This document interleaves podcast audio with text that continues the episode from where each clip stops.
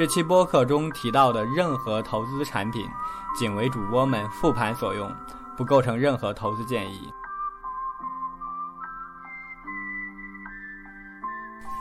Hello，大家好，欢迎来到深海有鱼，我是翔哥，这是我们的第三期播客了。今天我们来聊一个比较沉重的话题——港股打新。为什么说沉重呢？这里先卖个关子，听完你大概就能了解了。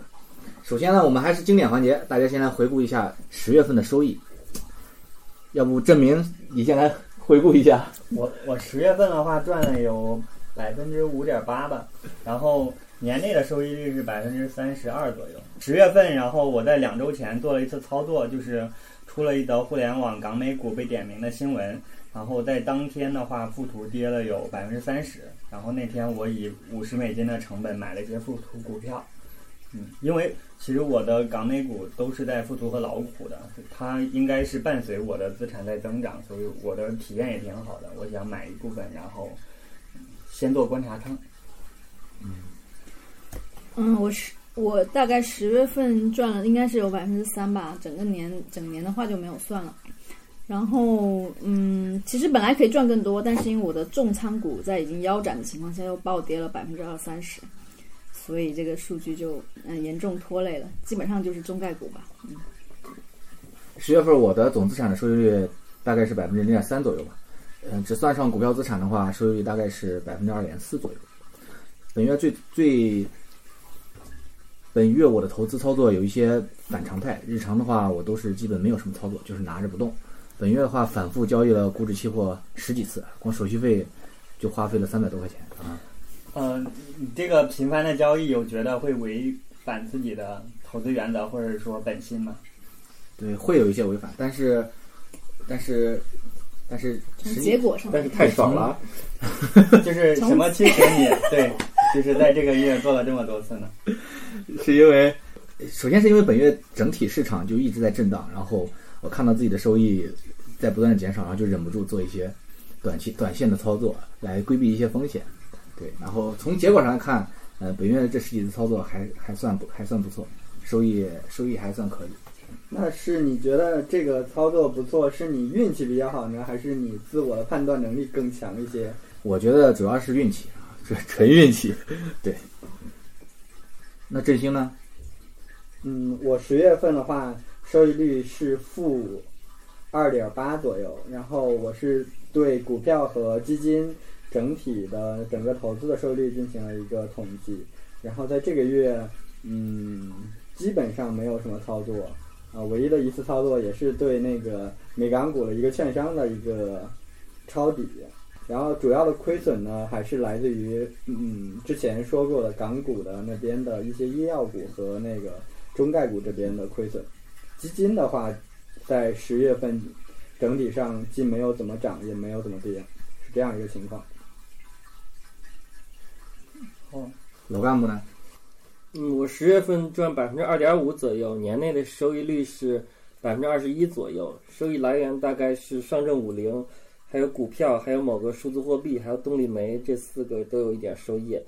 然后比较特别的操作就是最高点那天做空了动力煤期货，然后直接就三个跌停，就非常高兴。但是之后呢，就我看空动力煤的波动率，所以我同同时做空动力煤的看涨期权和看跌期权。结果动力煤呢继续往下走，又是好几个跌停，所以我只能用动力煤的空单去对冲这个期权的方向性的风险。所以呢，目前这个波动率判断的比较不准嘛，所以可能要倒亏。然后呢，另外比较重要的是重要的是，这种交易的许多细节和风险都是我之前没有想到的，比如包括流动性风险、保证金的风险，还有期货交易规则，比如涨跌停和强行平仓的风险等等。就如果出现特别极端的情况，那我这笔交易可能会亏总资产的百分之六以上，甚至可能会影响其他的仓位。所以呢，这个嗯，感觉当时有点草率了。以后的话，有机会可以再总结。对，嗯，这个我本月也经历了一个，就是有一个期货平均的一个操作。之前我并并不知道平均的它那个手续费是这么高，一次操作就有六百多块钱啊，所以。对，这也是算是我操作上的一次积累的一次宝贵的经验。对，好，回到我们的正题，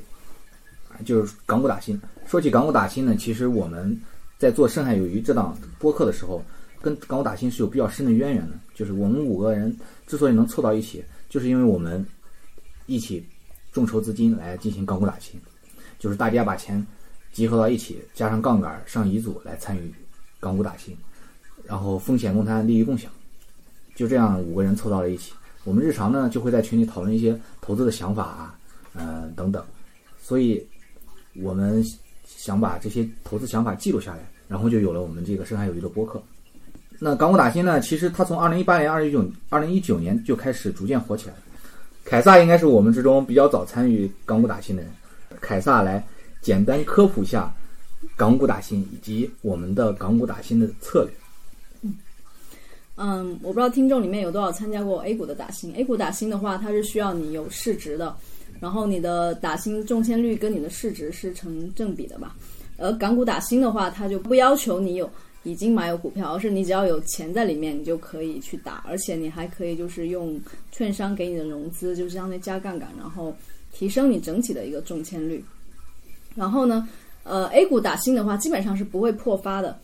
嗯。而港股的话，可能之前大概平均下来会有百分之三十的破发率吧，但今年的话会更高一些。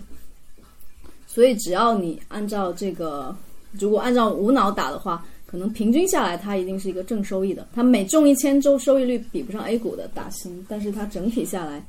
嗯，应该还是一个会比较高的收益的。而且 A 港股上会有很多，嗯，一些有很高增长潜力的一些科技股，所以说。预期收益率其实可能要比在 A 股打新要高一些，嗯所以它的门槛其实相对更低，所以我们就想凑在一起，然后这样能够让这个预期的收益率能够在我们这个资金里面去实现。嗯嗯，简单说就是我们其实能够用呃一定的钱能够挣到更多的钱，选择好对应的股票的话，应该是能够获得不错的一个收益。对港股打新这个特点就是如果。嗯，整体的中签率会比较高，但是如果你只有一个人一个账户的话，那你还是很有可能发生说一些肉签你中不了，然后你中的破发，所以这种情况。所以如果说你的账户很多，而且钱多的话，那你整体就会更高。所以当时我自己一个人打的时候，其实就会有时候会出现这种情况。所以当这个嗯翔哥来找我说一起去搞一个大的，然后去打快手的时候，我就欣然答应了。呃，我最早其实是老干部和新哥来找我去聊做港股打新这件事情，并且其实他们一直在跟我科普乙组，然后呃乙组可能中签率和资金利用率会更高一些。呃，那我们后来的接触中知道，这个港股打新有乙组和甲组两部分组成。新哥可以帮我们来科普一下，嗯，这个甲组和乙组分别是什么？呃，像我们这样的散户等普通投资者参与的港股打新的话，一般会有甲组和乙组两个组别的区别。然后它主要是根据你申购股票的价值超过五百万做一个区分的，超过五百万的就叫做乙组，而低于五百万的就叫做甲组。甲组和乙组分别会占用公开发行的份额中的各一半，就意味着。那个参加乙组的人，因为他的资金量比较多，然后参所以参与的人会比较，最后他获得的个中签的签数是和参与人会更多的甲组的那个签数是一样的。所以那个时候我们的一个判断是，如果我们把资金量提升提升上去，利用融资之类的一些方式的话，我们就可能得到更多的一个中签的一个机会。对，呃，我们的乙组其实是靠券商提供的。二十倍或者三十倍的融资杠杆去支撑的，然后这个融资杠杆其实就是对应的我们最后要超过五百万的那个乙组的金额。如果是我们手上有二十万的话，拿到了券商三十倍的杠杆的话，这样的话我们就会稳稳的超过五百万的门槛，成为香的乙组。如果我们有二十万，但是我们只拿到了二十倍的融资的话，这个肯定会低于五百万，之后我们就成为了甲组。其实是利用我们手上的资金和券商能够提供的杠杆去参与这个乙组的打新。是，因为凯撒老师是在某港美股券商工作啊，所以我们有有请凯撒来给我们讲一下这个港股打新它的成本都有哪些。嗯，补充一下。嗯，首先就是这个申购费，如果你是现金申购的话，有一些券商他为了拉新，他会给你减免这个申购费。然后正常来说，现金打新基本上要五十左右的一个现金申购费。然后，如果是你融资的话，这个费用一般就在一百左右。这个是不管你中与不中，你都要付的。然后第二就是这个，如果你融资的话，这个利息刚刚郑信已经讲过了。如果你融资的话有利息，没融资的话没利息。第三个就是一些中签的费用，就是你一中了，你就会有一个百分之一的一个叫中签费吧。手续费等于说是对手续费，它其实不止百分之一，应该是一点零零零几，但是约等于百分之一。嗯，所以其实大头都在这个借款的这个融资利息，其他的都是几百块钱的费用。对，因为上一组的话，你基本上要借几百万的话，这个钱它即使时间很短，两三天也会产生很大的利息。对，然后不同券商它的利率也不一样，像有低的可能就是百分之二，高一点的其实到百分之四的都有，就平均下来大概二到四的样子。嗯，当然这个成本可能相对于亏损来说，嗯，也是微乎其微的。就是后面我可以继续展开这个话题。就是现金打新，你虽然是没有这个利息的成本，但是如果你经常打又打不中的话，那你每次申购的费用这个日积月累加起来其实也不少。嗯。呃，我知道我们刚开始是完全是用了遗赌策略，然后用融资来做打新这件事情，但后来我们发现这件事情的效率很低，然后经常会呃遇到破发，或者说在遗赌也没有中签的情况，然后我们改变了策略。行，可以展开聊一下我们这个策略的变化吗？其实，在我们刚开始进行遗嘱打新的时候，嗯，这个遗嘱基本上都还能够很稳定的。拿到中签，很多人都可能是拿到了三手、四手，然后如果是一些冷门的话，也会遇到几十手的一个情况。这个时候，这个股股票质地足够好的话，还是能够挣到很多钱的。但是，当我们进入这个市场的时候，呃，因为遇到都是特别热门的一些股票，那个时候整个市场的温度已经特别高了，很多人都进入了这个遗嘱打新的一个市场。嗯，那个时候我们第一次参与的是快手。当时的乙组还是能够，呃，稳定的中一手。再往后，我们就遇到了，嗯，上乙组也不一定会中一手的情况。这个时候，我们就发现这个乙组的策略其实对于我们来说的那个资金的利用率会就是甲组的还还差。那什么是甲组的策略呢？其实，在港股打新的时候，因为港股那边并不会进行个人身份的识别，所以大家可以利用开多个港股券商的账户。可以把资金分成很多个小的账户，然后利用多户的策略提升就是中签率之类的操作。其实就是我一个身份证，我可以开很多个账户，然后这很多个账户参与打新。其实还要补充一点，就是港股它的特点就是第一手会优先，也就是说你在这个账户申购一手，跟你申购两手、三手，它的那个中签率并不是说你两手的几率就是你一手的两倍啊。嗯，对，是的。嗯，你不知道。它最开始是百分之十，然后再提升的话是百分之十二、百分之十五。对，对我我这里要补充的是，我们这里说了账户，其实它指的是，比如说你开一个富途，再开一个老虎，或者再开一个其他券商，就是每个券商你可以单独开一个户，他们之间因为数据不互通，导致你可以在港股用不同的券商，然后来做打新操作。然后小甲或者说甲组的话，其实你可以放两万左右港币，然后就可以参与一个账户的打新。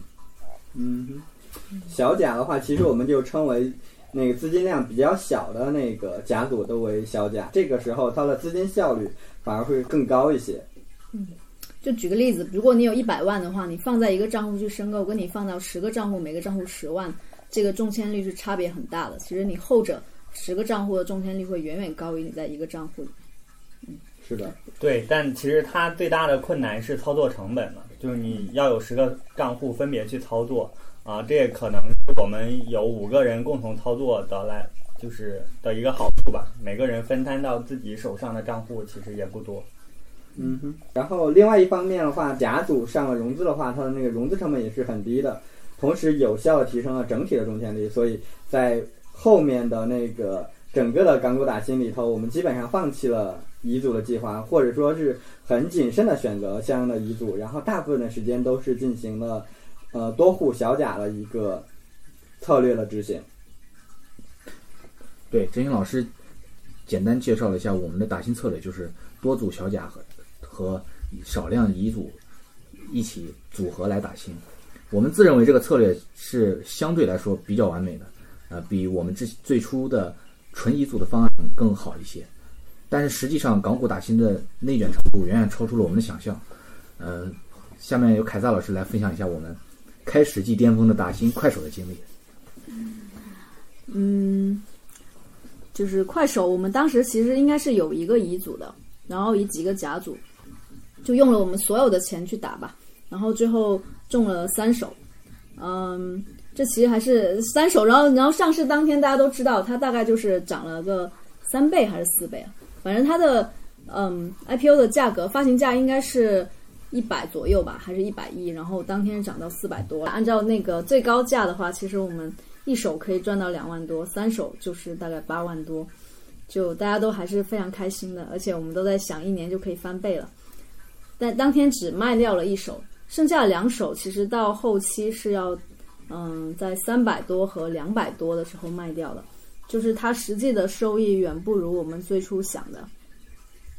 然后主要就是我们一开始其实没有商量好这个卖出的原则，以及一开始大家觉得会涨，因为快手真的是非常非常热，当时整体的流通量可能就占百分之六左右，而且它也是短视频的低谷，然后这个市场的情绪都非常的亢奋，后来就慢慢的就下来了，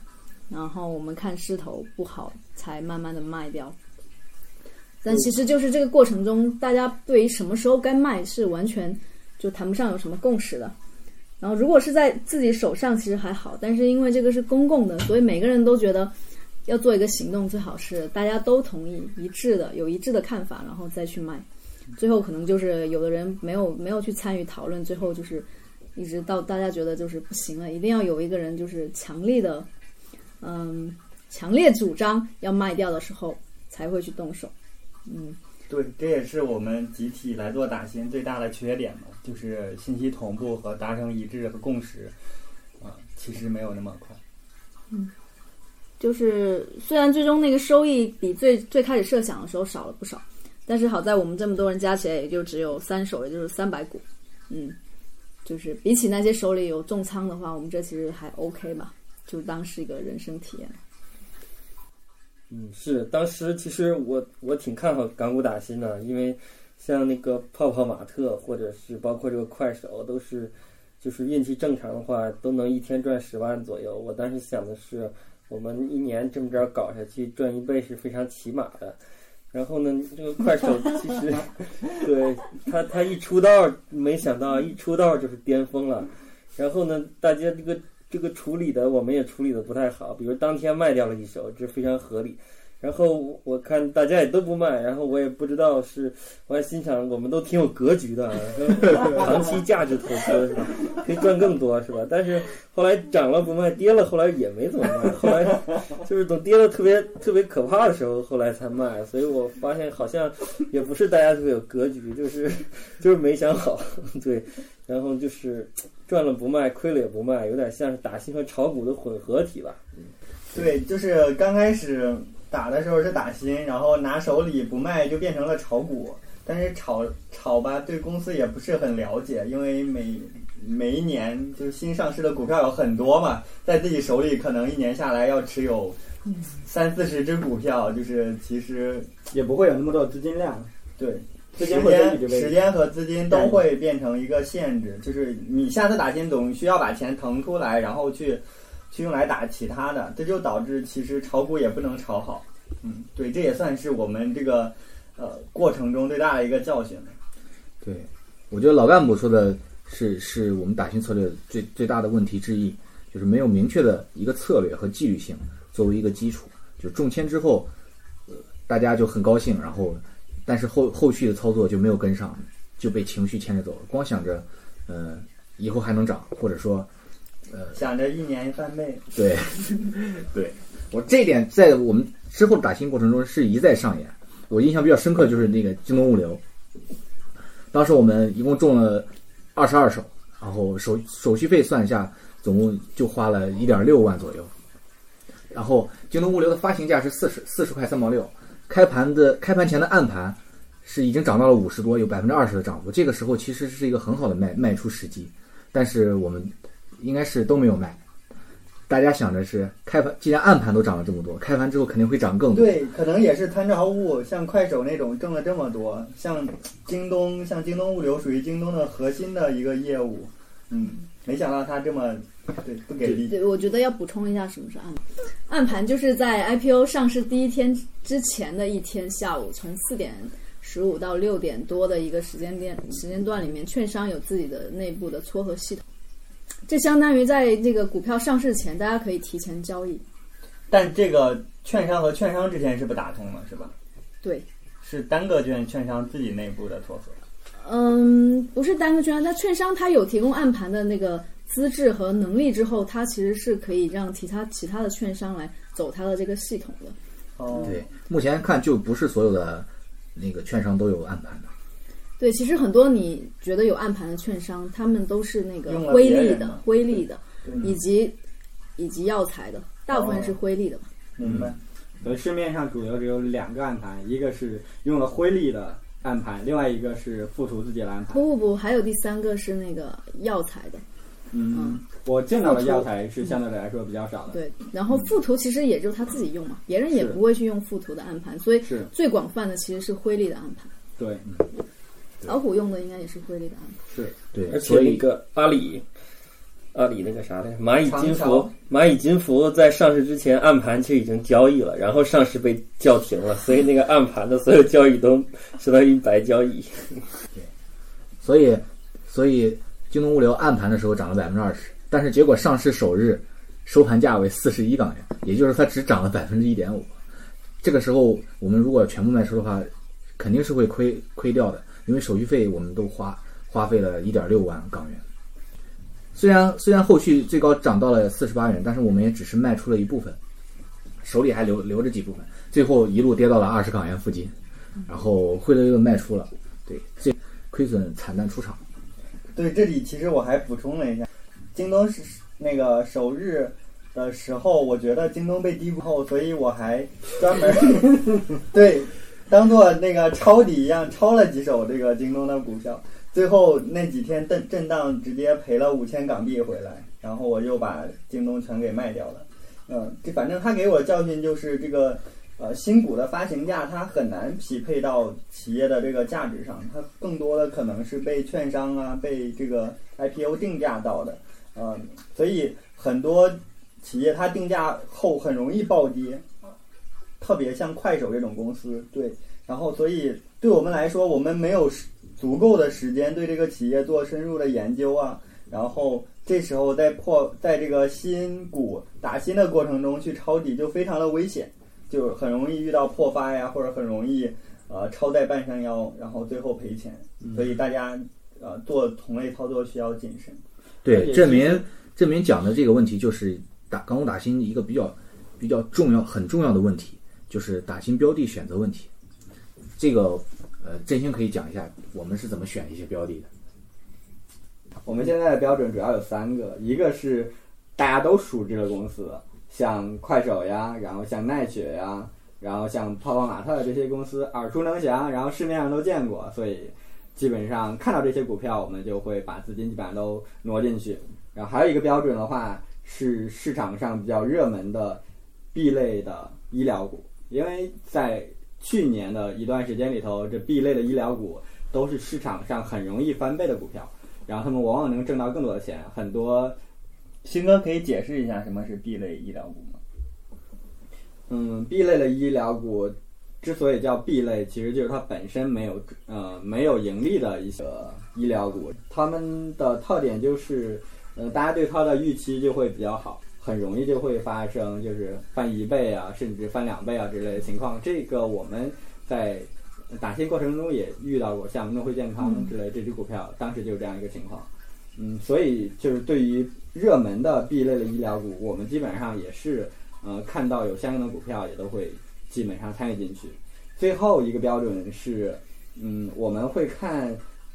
一些就是公众号啊之类的其他人的一些推荐，然后他们这个推荐里头给予积极评价的一些盈利水平还相对来说比较优秀的一些公司。然后这些公司的话，我们也会去参与打击。遇到这种公司，我们一般会相对谨慎的用一些小甲去参与。嗯还有就是我们也会看它的这个，嗯、叫妈展的情况，就是嗯大家打新是不是特别积极？然后马脸数，所谓妈展就是指的融资额度吧，就是嗯大家借钱的这个倍数，嗯，然后对它倍数越高的话，其实就反映的就是市场市场的热度嘛。嗯，一般来说，热度越高的话，你打中了之后，接盘的人也会越多，所以你这个赚上钱效应对赚钱的可能性会更高。嗯，这个其实就是纯属就是投机了，他也很难说你对这个股票本身有什么深的研究，纯属就是觉得它会火，而且别人也觉得它会火，别人都觉得别人会火，对不对？别人都觉得别人也认为他会火，所以最后的结果就是类似于羊群效应嘛。看谁最后接盘。这凯恩斯发明的理论。所以我们整个的标准大部分其实是依赖于别人，依赖于市场的。我们自己的选股能力在这里头其实是极其有限，因为我们其实也没有那么多那么多时间去做相应的选择，也没有那个能力去做相应的选择。其实按照过往的标准，我们认为就是如果港股的打新是盲打，就是每一只都打的话，平均下来应该也是会有百分之比如说六十的这么一个胜率。嗯，然后我们只要去掉一些明显是坑的股票，那我们整体的胜率又会再提升一些就可以了。我们其实没有办法说避开每一个破发的股票的。嗯，对，是选好打新标的之后，怎么卖其实也是一个比较比较重要的问题。这个可以老干部来讲一下。嗯，其实我本来对打新的理解就是上市当天卖掉，然后与那个赚或者亏，以及与过去花费了多少成本都没有关系，就是当时价格是啥就是啥。那那如果赚了就是赚了，如果亏了就是亏了。但是那个，但是看那个大家都比较那个喜欢持仓这些新股，感觉就是大家也没有什么明确的原则，就是可能有一些标的就变成长线了，或者卖的比较慢，然后涨跌都不卖。然后到后来，可能我们意识到这样做有一些问题，然后可能讨论出来了一些原则或者原则的雏形。不过那个时候我们也没有钱或者没有新股了，嗯、这个这个可以后面再展开。嗯，我这边来总结一下，大家的卖出策略基本上可以叫做亏的多的时候是大家会立即卖，亏的少的时候大家会等回本的时候卖，赚钱的时候的话一定要回撤到感觉要赚不到钱的时候会卖。卖出听上去就是赔钱的。所以毫无纪律，全看心情。毫无纪律可言。对，我觉得主要是这样，大家打新肯定都想赚钱嘛，打中都是有成本的。当然最最好情况就是不亏。如果是股票它跌的时候，我们判断就是这个质地不错，而是当时的整个情绪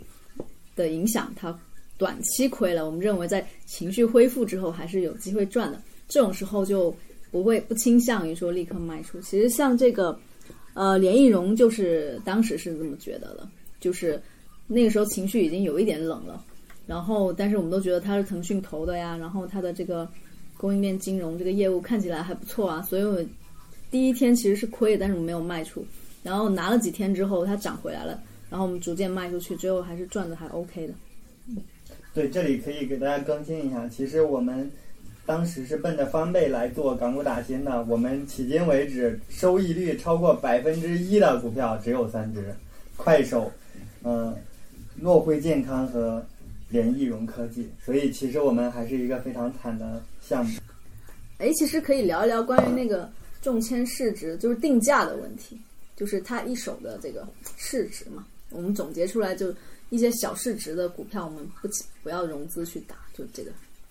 呃就是，因为对，打中了就。对，其实我们在打新过程中又收获了一个点，其实呃，跟这个股票的发行价有关。如果这个股票的发行价很低，就比如是五千左右的，这时候即使它涨了百分之二十，但是我们的收益也是有限的啊，因为因为发行价低嘛。如果它发行价是两万，我们百分之二十，其实相对于五千，其实我们可以看出来，它其实只有四分之一的收益在这里面。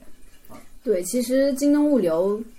没有赚钱或者说亏钱吧，有一个原因就是它的它的这个一手的门槛太少了，就是我们花了一组上用了很多的成本，然后它中了几手，看起来数量好像有好几手，但实际上加起来市值没多少。就你为了中这没多少的市值，去付出一个巨大的成本，最后就是亏是亏钱的概率还是挺高的。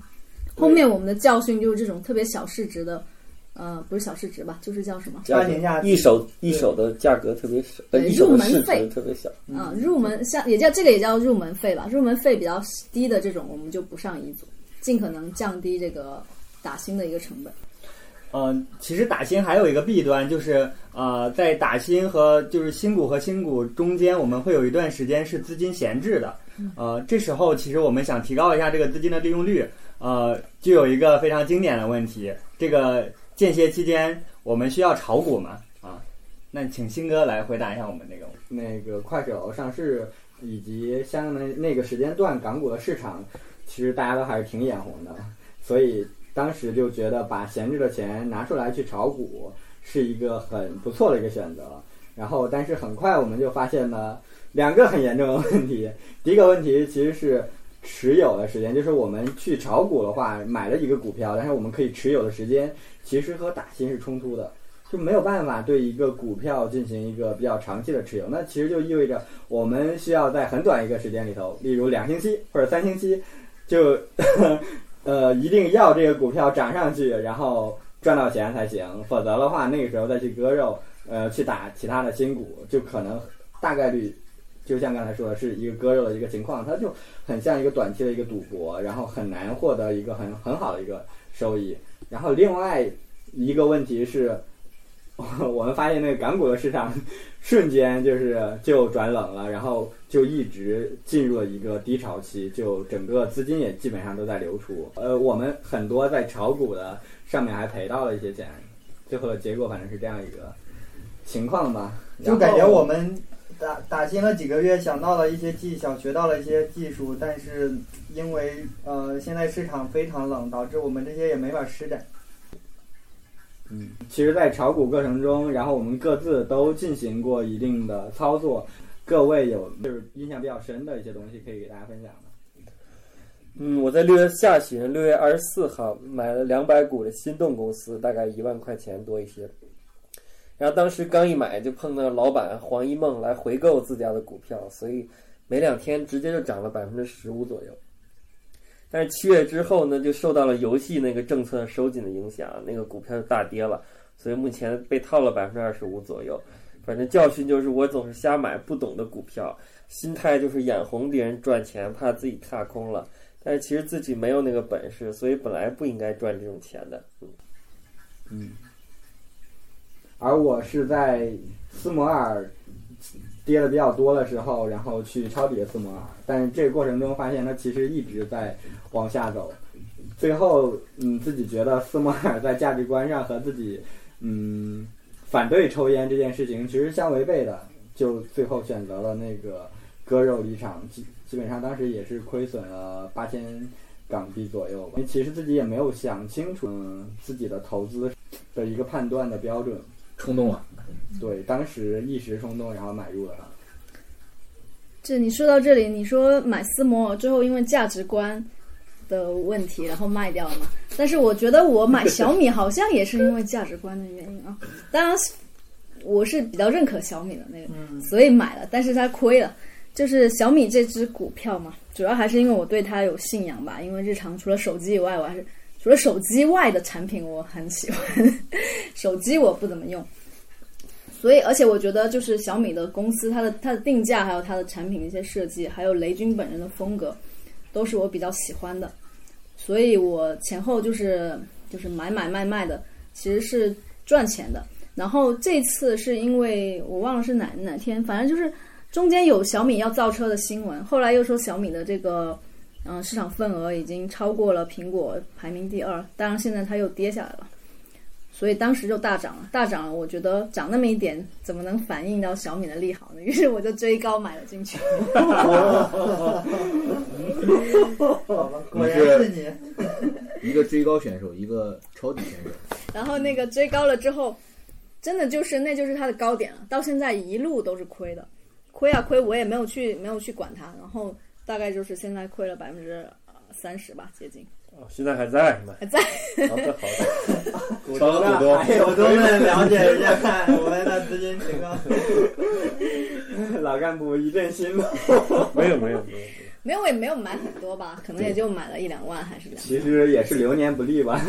大家基本上都亏损了百分之二十、三十，整体情况还是港股最近的对，整体的情况。整个港股其实都有经历了很大的回撤，尤其是港股的科技股，其实是嗯很多有不少腰斩。你想，连腾讯这样的都能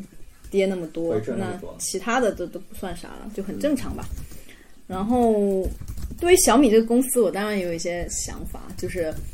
我觉得对小米就就像那个谈恋爱一样，它很多东西是你对它的激情是基于你的想象，就很大程度是基于你的想象吧。那我觉得我对小米的理解到底是理解是不是深到这个程度，我也是有一点怀疑的。我只能说我我觉得它的产品未来会有市场，同时我觉得它的商业模式，就这种生态链的这种模式是比较嗯怎么说呢，是一种比较好的商业模式吧。但是它里面的细节，就是它的各方面数据以及它的竞争对手情况，是不是能够让它就是未来会发展的特别好？我其实没有把握，这个东西更多的是基于自己的就是信仰。这个我觉得就跟谈恋爱，虽然有一句话说不要跟你的那个股票谈恋爱，嗯嗯，我赞同你这个信仰。哎，我发现那个有一句话是梦妍他们经常说的，什么因为因为相信所以看见。那、我觉得我对小米这个相信，也可能某某一年他就我就能看见他，但是这个时间其实是没有把握。我来说一下这个问题吧。所以其实我从上面大家的这些操作呀，大家应该都能听出来，我们其实不太推荐大家在打新的间歇中去炒股的，对吧？因为打新可能两三周是一个很快的间隔，你需要把钱拿出来，立马去打另外一手。但如果你此时持股，你就要面临就是说卖不卖？对卖不卖的这个问题嘛，啊，所以如果你的钱闲置几个月或者几年，我推荐你用来炒股；但如果你的钱只是闲置两三周，是不推荐大家在这个间歇炒股的。对，我还想补充一个，就是打新还会发生，就是同同一个时间段好几个新股，你其实还要把你的钱在这不同的新股之间去分配，这其实也是一个很大的挑战。就是你要确定把钱放到哪一个，它的胜率更高，但有的另外可能又有赔率更高的，所以你这互相之间要怎么来分配，其实还是一个挺挺大的挑战。嗯，就有好像有发生过吧，有一段时间就是特别多新股，然后我们。我们去打的那些应该是没有赚多少钱，但是我们没打的那个什么健健美表健贝苗苗健贝苗苗却上市还是按盘就涨了百分之八十。对我们那个那个打新赔的最多的那那个股票，其实也是当时有三个，然后大家最不太看好的是我们打了这个上乙组的，然后最后赔的最多嘛。你可以聊一下这个。对我们下来就是炒股，毕竟炒股亏的都是小钱，我们这个乙组打新亏的还才是我们的大头。我们可以重点聊一下这个打新滑铁卢。老干部，就我们这个凑钱打新的有一个非常大的滑铁卢，就是有一把亏了很多很多钱，然后其实当时甚至还有亏成负数的风险。那这钱是怎么亏的呢？其实是我们上了乙组，就是说我们当时户里有有一个户啊，大概有二十万块钱，然后可以上三十倍的杠杆，也就再借五百八十万，凑成六百万去上一个乙组。然后呢，如果这个因为当时打港股打新比较火爆嘛，所以你那个认购六百万新股，但你中签可能也就中一万两万之类的，所以呢，如果涨跌很多呢，也就是一万两万的盈亏。但是呢，这次我们中搞的是悠然木业这只股票，这只股票呢，当时就是今年的六月七号的中午，然后郑明在群里说，我们就打这只股票乙组，然后我们我就在一个券商去下单打这个乙组了。然后当天就刚过俩小时，就下午两点左右，这家公司就突然发出来一个新闻，说不欢迎大陆投资者来打新，所以呢，打新的人都变少了，因为很多大陆投资者就一看到这个新闻就纷纷撤单，然后之前没打新的人呢，他们也就不来打新了。然后呢，这时候我们其实也应该撤单，但是呢，我们用这家券商。他如果撤单的话，那个融资利息三千四百块钱左右，他是不退还的。就是如果我们要反悔，就要白亏三千四百块钱。然后当时，嗯，当时我们应该是已经是小亏了，所以也可能不舍得这么亏吧。所以呢，当时就是就就就没有反悔，然后就没有撤单。然后那个户里大概是二十二万块钱，然后万一我们中了几百万的话，那么这个风险和波动还是比较大的，有一夜暴富或者一夜亏成负数，也就是另一种暴富的可能。所以总之呢，最后我没有撤单。然后最后呢，那个六月十七号左右，然后就出来一个发行结果，我们看到全国只有七十二个人参与了这只股票的乙组打新，然后每个人就可以中特别多。我们就是我们用的是乙组里面金额最小的，也就是申购六百万，中了一百四十八万的一个仓位。那么当时护理是二十二万，所以如果这只股票破发，并且跌百分之十五以上的话，那二十二万就多亏都都亏光了，清零了。而如果破发的幅度更多的话，就会穿仓，也就是说，不但本金亏没，还要倒欠券商的钱，所以我我们就没有任何资本去死扛。就这只股票盘中有任何一个波动，我们就可能会被券商用非常低的价格来强行平仓的，因为券商强行平仓亏的不是他自己的钱，所以他是不计代价的，有可能呢会停在一个特别低的价格，如果流动性和对手盘不够的话。然后六月十七号下午，当时就非常紧张，因为我们没有任何资格去死扛嘛，就是不管是它是涨是跌，我们都得尽快把它处理掉。然后当时下午四点十五左右吧，然后暗盘大概跌了百分之十左右，也就亏了十五万左右。然后这个时候其实护理其实还是正数嘛，就二十多万亏十五万，数还是正的。三数没错，有点心酸。是的，是的。然后呢，然后但是卖的话，我们一百多万，其实暗盘的流动性也不是特别强，卖的话只能去慢慢的卖。但是我知道我们得特别快的卖，因为今天卖呢是我们自己来卖，然后可能还会稍微珍惜一下价格。如果明天还这个价，那券商帮我们卖了，那可能他就一把梭卖在一个特别低的价格，可能就真的是负数了。所以呢，流动性又不强，然后。其他不知道其他七十一个也中了乙组的人，他们是什么感觉？没准也得割肉。所以，而且呢，就是暗盘如果不卖，明天不管是别人割肉还是券商帮我们割肉，明天都可能更惨。所以今天最好把它卖掉，去避免更大的损失。所以呢，就在快收盘的时候就一阵猛卖，最后全卖光了。这把一共是亏了十二万多。然后第二天呢，第二天其实。这个 U R 木业真的上市了，然后如果确实比暗盘跌的还多，就是如果券商帮我们卖在更低的价格，或者卖的最低价，甚至是根据我如果我们的盘也去砸盘的话，卖的更低的价格，那我们真的会亏光，而且倒欠钱了。所以呢，总的来说就是亏十二万，还是一个相对可以的结果。来 总结一下这件事儿，就是说回头来看，我们其实都没有特别大的失误。这件事儿大概是三个阴差阳错，他们巧合合在一块儿的结果吧。就首先就是 U R 木业这家公司，我们十二点去打新下单，结果他恰好下午两点发出来一个奇怪的新闻，不欢迎大陆投资者打新。他说这个确实比较奇怪，因为哪个股票他会他会他会说不希望别人来打新，不希望别人来抬他呢，是吧？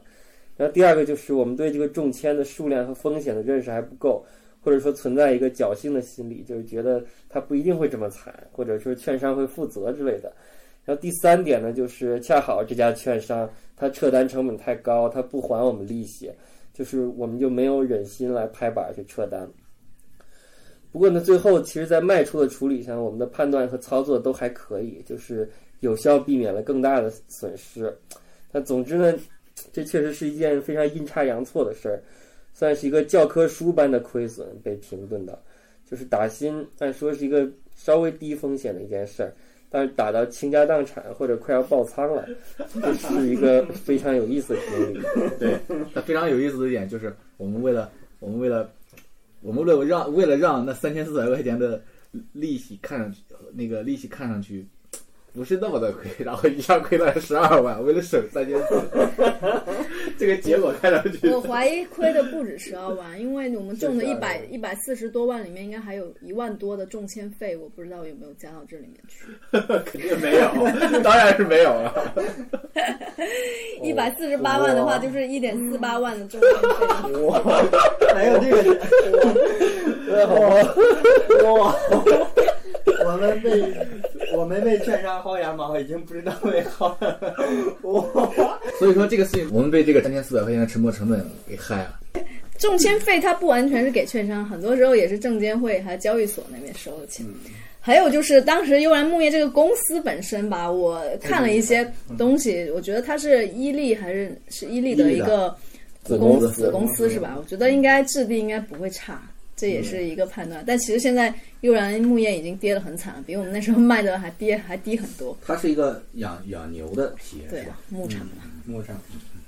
对，所以我们当时也主要都看过，觉得他家的那个质地不算是特别差，所以上遗嘱的风险相对来说没有那么没有那么高。本身它是也是一个盈利的感觉应该是不至于破发。我认为阴差阳错，嗯，嗯，其实如果他不发那个新闻，然后打的人多了，大家遗嘱不会中那么多，可能大家就是没有那么强的割肉的需求，它也不会跌什么。是的，所以这个其实就是打心里面的黑天鹅，没完完全没有想到会发生这种事情。或者是那家券商的遗嘱的人包场了这七十二个遗嘱，我们给，反正应该是我们用遗嘱交学费吧。其实我们没有意识到我们用遗嘱能中这么多，而且再加上稍老微老干部当时应该也预料到过，只是说其他人都不太重视这件事情。其实后面像另外一只像是那个和黄医药的，那还是另外一个什么，反正就是打遗嘱一一次直接就能赚一百多万吧。好多个呢，好多个。嗯，对所以说这个遗嘱也是是一把双刃剑。对，下一步我们是要赌一把大的，来 不要说谎话，来实现我们的翻倍目标。可以倾家荡产在路上。自从打新滑铁卢过后，我们我们这大家就沉默了，打新就进入了进入了一个静默期。其实后面还打了奈雪什么的，但是都亏了，也就是后面的，也就是，也就是说再也没有挣过钱。大家可以理解，后边挣的钱都不会超过百分之一，然后还都是暗暗的在亏，因为我们的一些策略其实。呃，很多个甲组账户也好，乙组也好，我们都需要给券商提供这个融资利息。其实后边的操作，我们大部分都在给券商打工，就是把我们挣的钱都才算还钱，都给券商了。我觉得还有一个很重要的原因，就是因为这个市场开始开始走下行凉了。嗯，是打新市场已经开始凉，而且港股市场今年以来一直以来就不是很景气。嗯，对，所以总总结一下，我们现在的策略就是躺平观望。嗯，下一步暂时没有没有更具体的一个计划。好了，最后进入我们的例行分享环节。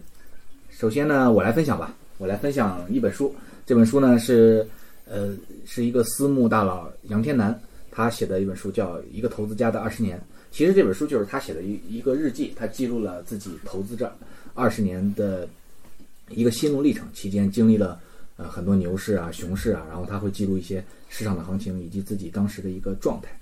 呃，书中还有一个比较比较有意思的点，就是他在书中记录了自己的一个投资组合，这个投资组合也是呃做成了十年十倍的这样的一个收益。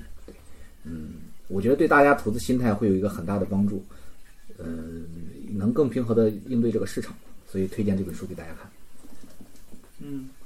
好，我这边推荐呢是一部英剧，叫做《万物生灵》，又叫《万物伟大又渺小》。然后讲的是一个英国乡下，应该是上个世纪英国乡下的一名兽医，然后他在乡村给大家治，呃，聊这个小动物呀、宠物的非常多的小故事串联起来的呃一部电视。想推荐它是因为其实它是一个非常非常治愈系的片子。第一个是英国的乡下真的非常非常美，另外一个是整个故事情节呀，还是故事的设定呀，都是非常治愈的。希望大家有空的时候可以看看。嗯，我推荐的是一个音频节目，叫《中东往事》。然后这个其实它就是讲了从整个呃整个中东的历史吧。其实我们对中东可能感觉就是那乱成一锅粥，然后也没有什么特别的深入的理理解吧。它这个其实就从历史上几百年往前推，然后把它从那个欧亚美，就是几个大洲的这个历史，其实都跟中东有很密切的关系。然后这个一方面是兴趣吧，觉得这里面故事很有意思。然后第二的话，对投资来说，其实我觉得中东的局势对我们的投资，从宏观上来说，可能还是有一些影响的。嗯，然后这个故事本身，我觉得他讲的就是节目做的特别精良，就是它的音乐还有它里面的这种剪辑。然后一开始我觉得是把它当做一门课去听，但听着听着就产生一种跟追剧一样的感受，就是会很让人就是上头。嗯，所以在看理想的 APP 或者是蜻蜓 FM 上都可以买到。好嗯，我推荐一个微信公众号吧，它叫做“投资聚义厅”。这个聚义厅就是梁山坡以前那个聚义厅那三个字儿。然后这公众号内容大概全都是股票投资方法论的内容，然后全是干货，还是推荐学习的。我这边推荐一部小说《霍乱时期的爱情》，整个故事呢是细腻又流畅的，可以看到各种各样爱情的样貌，很值得一读。